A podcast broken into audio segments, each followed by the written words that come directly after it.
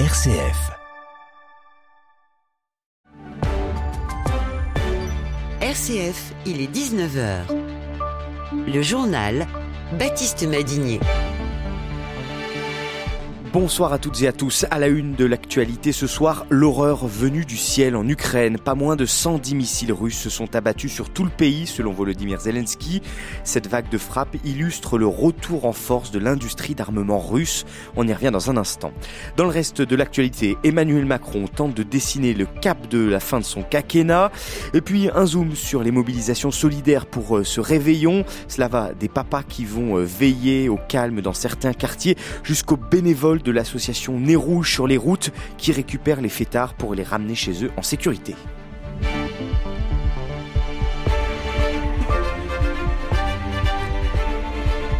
La France condamne une stratégie de la terreur, tandis que le chef de la diplomatie européenne dénonce des frappes lâches. Au moins 18 morts et 132 blessés en Ukraine, selon les autorités de Kiev, après une série de frappes russes ce matin. Plusieurs villes ont été touchées. Kiev, Dnipro, Lviv, Odessa, Kharkiv ou encore Zaporizhia. Environ 110 missiles sont, sont tombés sur le pays, selon Volodymyr Zelensky. Moscou s'est contenté de dire dans son briefing quotidien que toutes les cibles avaient été atteintes. Le Kremlin a voulu marquer les esprits, estime le général Jérôme Pellistrandi, rédacteur en chef de la revue Défense nationale cette frappe massive euh, pourrait être en quelque sorte une revanche par rapport à la destruction la semaine dernière d'un bâtiment de la marine russe qui a été très sévèrement endommagé, voire détruit par une attaque aérienne ukrainienne. C'est peut-être euh, un signal de vengeance par rapport à cette perte majeure pour la marine russe. Et il faut euh, souligner que depuis quelques mois, l'industrie d'armement russe tourne à plein régime. Moscou a réussi en quelque sorte à compenser le manque, par exemple, de composants électroniques qui venaient de l'Ouest, c'est ça ce qui est extrêmement inquiétant, c'est que les stocks de missiles russes sont en train de remonter, et cela veut dire que Moscou s'inscrit dans une guerre dans la durée, avec cette capacité de frapper sur l'ensemble du territoire ukrainien. Et la Pologne affirme de son côté qu'un missile russe est entré dans son espace aérien pendant trois minutes avant de repartir en direction de l'Ukraine. Enfin, après cette vague de frappe, le Royaume-Uni annonce ce soir l'envoi de 200 missiles antiaériens à l'Ukraine afin de renforcer ses défenses. Selon les autorités britanniques, Vladimir Poutine teste la détermination de l'Occident. En bref, à Gaza, l'agence de l'ONU pour les réfugiés palestiniens affirme que l'armée israélienne a tiré sur l'un de ses convois d'aide dans l'enclave. L'agence assure pourtant avoir suivi un itinéraire balisé par l'armée israélienne. Tsahal assure qu'elle va vérifier cette information. Et puis une délégation du Hamas était attendue aujourd'hui au Caire en Égypte pour discuter d'un plan de cessez-le-feu. Il prévoit notamment des trêves renouvelables, des libérations échelonnées d'otages et de prisonniers palestiniens et à terme une cessation des hostilités. La délégation du Hamas doit transmettre sa réponse et ses observations aux médiateurs égyptiens. En France, Emmanuel Macron prépare la nouvelle page de son quinquennat. Après une année mouvementée avec une réforme des retraites très contestée et une loi immigration qui a divisé sa majorité, le chef de l'État espère maintenant tourner la page en 2024. Il a donné un rendez-vous à la nation en janvier afin de fixer ce cap et ce matin, il a publié une tribune dans le journal Le Monde. Emmanuel Macron y propose notamment un nouveau pacte mondial pour le climat et souhaite réformer la gouvernance financière mondiale. Mais selon le politologue du CEVIPOF, Luc Rouban, la fin de son quinquennat va se jouer sur d'autres sujets. Écoutez-le. Il y a dans la société française un désir de politique. Il y a un désir de politique parce qu'on a vu quand même une succession de crises invraisemblables en 2023. On a eu quand même des manifestations très violentes lors de la réforme des retraites, qui était quand même une réforme qui était largement rejetée par une majorité de Français, qui est passée à coup de 49-3. On a eu tout de même les émeutes de juillet qui ont été très violentes, soudaines, généralisées, y compris dans de petites euh, communes, dans des villes moyennes qui n'avaient jamais connu de pareilles violences ça a traumatisé beaucoup de Français. On a quand même bien sûr les retombées du 7 octobre et la multiplication considérable des actes antisémites. Donc il y a une attente de réponses politiques sur des grands sujets, sur la laïcité, comment mettre fin aux violences, comment reconstituer le tissu social français, comment protéger la République. Alors évidemment, on peut toujours euh, définir des objectifs internationaux à long terme, mais euh, ça ne suffira pas pour satisfaire l'opinion. Emmanuel Macron présidera un hommage national à Jacques Delors aux Invalides le 5 janvier prochain. On l'a appris aujourd'hui. Jacques Delors, architecte de l'Union moderne, figure de la gauche, est mort mercredi à l'âge de 98 ans. Emmanuel Macron avait alors salué un inépuisable artisan de notre Europe. En bref, c'est un nouveau record pour les prisons françaises. 75 677 personnes étaient incarcérées au 1er décembre dernier pour un nombre de places limité à 61 359. Pour le calcul, cela signifie que la densité carcérale est actuellement de 123%. La France a été condamnée en juillet dernier par la Coupe européenne des droits de l'homme face à cette situation. La réponse du gouvernement se concentre pour l'instant sur la promesse de construction de 15 000 nouvelles places de prison d'ici 2027.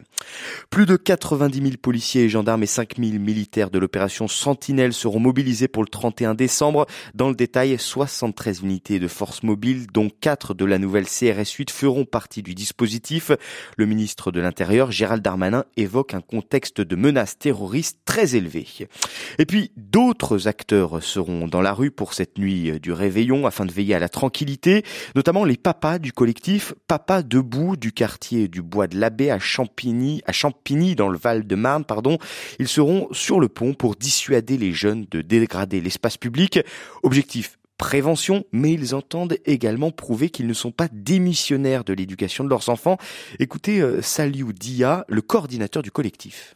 Ça fait à peu près une dizaine de jours qu'on s'organise, qu'on inscrit des bénévoles, qu'on sensibilise, on achète des gilets jaunes pour s'identifier. On a une relation donc avec les élus, avec la police pour éviter euh, des couacs. ensuite, euh, on va vers les jeunes. Ils nous connaissent parce que c'est pas la première fois qu'on l'organise et on va vers eux. Ça se passe très bien. D'habitude, ils ne voient pas des papas sortir. C'est plutôt c'est eux qui occupent l'espace voir les pères euh, sortir, euh, c'est quelque chose euh, qui sort de l'ordinaire. Ça permet le dialogue pour dire, voilà, on fait ça, on fait ça, on fait ça par rapport à notre quartier, par rapport à la sécurité, à la tranquillité. On va veiller sur la tranquillité. On sait que la majorité d'entre vous sont des jeunes sérieux, respectueux. Mais bon, il suffit seulement qu'il y ait une ou deux quelques personnes qui, par leur comportement, pour nuire à la réputation de notre quartier, à la tranquillité publique, voilà, et dans la famille des anges de la nuit, voici les anges de la route pour ce réveillon de la Saint-Sylvestre, les bénévoles de l'association Nez Rouge qui ramènent les fêtards à la maison la nuit du Nouvel An, une opération qui existe depuis 1984 au Canada et, depuis 22 ans en Haute-Savoie. C'est un reportage de Violaine Ray.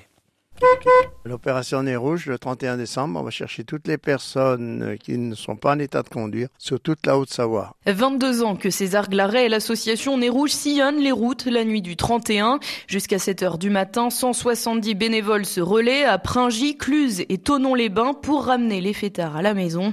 Marie-Jeanne Rodriguez, responsable des bénévoles. Les bénévoles euh, partent pas tout seuls. Il y en a deux qui montent avec les personnes qu'on raccompagne. Et le véhicule des rouges derrière, il y a le troisième bénévole pour retourner après au PC. L'an dernier, 621 personnes ont été raccompagnées chez elles par les bénévoles de l'opération Nez Rouge. Pas de réservation, mais un numéro vert pour appeler les anges de la route. Et parfois, ça coince. Notre crainte, c'est que les gens n'aient pas la patience d'attendre. On leur dit au téléphone, hein, il y a une demi-heure d'attente, il y a trois quarts d'heure d'attente. Mais quelquefois, on arrive sur place, ils sont partis. Alors ça, c'est un petit peu angoissant pour nous mmh. parce que on se dit s'il arrive quelque chose, ben on aurait pu être là quoi. Les 150 véhicules de l'association parcourent 11 000 kilomètres en une nuit.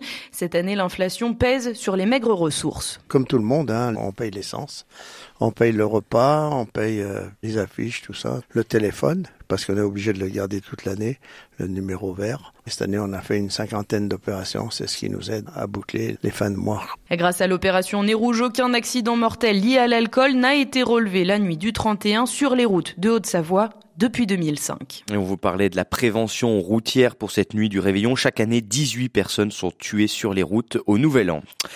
Euh, réveillons toujours, mais on passe à table cette fois avec une question que faire des restes afin d'éviter le gâchis alimentaire? Dans une enquête réalisée le mois dernier par l'application anti-gaspi Too Good To Go, 8 Français sur 10 déclarent gaspiller de la nourriture au moment des fêtes. Pourtant, le chef Christian tête a des solutions pour éviter euh, ce gaspillage. Il est étoilé au guide Michelin et il est notamment détenteur d'une étoile verte. Il y a tellement de choses qui peuvent être faites parce que on dit bien toujours que l'art d'un bon cuisinier, c'est de savoir utiliser les restes. Si vous reste du chapon, par exemple, ou de la dinde, euh, c'est facile effectivement euh, de limiter un petit peu et de faire euh, ou un petit hachis parmentier ou inventer un, petit gratin, pourquoi pas, de pommes de terre avec de la viande à l'intérieur. On peut faire aussi un chou farci, c'est la pleine période des choux, c'est absolument délicieux. Alors saumon fumé, alors là c'est formidable parce qu'on peut faire plein de choses. Avec Paul Bocuse, quand on était sur la mise au point des plats pour le Concorde, on avait créé l'œuf Concorde justement, et donc c'est un œuf cocotte à la crème avec du saumon fumé euh, coupé en petits morceaux dedans. C'est hyper facile à faire et c'est absolument délicieux. Le foie gras c'est pareil. Souvent les gens l'achètent cuit, donc euh, c'est vraiment délicieux avec un velouté de petits ronds par exemple ou de petits marrons et on met euh, une petite brunoise de, de, foie gras dessus. C'est tout simple là encore, mais quand le foie gras fond légèrement dans le velouté, c'est vraiment très bon. Voilà le chef étoilé Christian tête qui répondait aux questions de Laurette Duranel. Et puis euh, nous terminons avec euh, notre série 2024 dans le viseur. Quels sont les changements à partir du 1er janvier? Et ce soir, nous allons chez les buralistes qui pourront vendre des munitions d'armes à feu à partir euh, du 1er janvier. Objectif diversifier leur offre face à la baisse des ventes de paquets de cigarettes et à l'essor du marché parallèle. C'est donc une bonne nouvelle selon Jean-Paul Mangeon, le président de la Fédération des buralistes de Savoie les sont assez régulières. Les études qui ont été faites euh, estiment qu'il y a entre 30 et 40 de, de, marché parallèle actuellement. Alors donc, bah, vous voyez, les baisses euh, depuis euh, un certain temps correspondent à peu près à ces, montants-là. Il faut bien que le buraliste trouve d'autres activités. Et pour ces autres activités, bah, il y a effectivement ces ventes de munitions qui en font partie. C'est simplement de, de dépannage. Dans les pays les, un petit peu reculés, il est difficile de se fournir, de se procurer quelques munitions. Donc plutôt que de commenter sur Internet pour s'approvisionner, ben, ça permet euh, de, maintenir euh, au sein d'un bar tabac en, campagne euh, un lien de proximité et de répondre également aux besoins de la population. Voilà, et cette décision euh, est dénoncée en revanche par les armuriers qui craignent d'être euh, à terme remplacés par les buralistes. C'est là-dessus qu'on termine ce journal. Merci à tous d'avoir été à l'écoute. Je vous souhaite des bonnes fêtes de fin d'année. Merci à Pascal Gauthier pour toute cette, année à mes côtés, qui était à la technique ce soir. Bonne soirée à tous à l'écoute de RCF.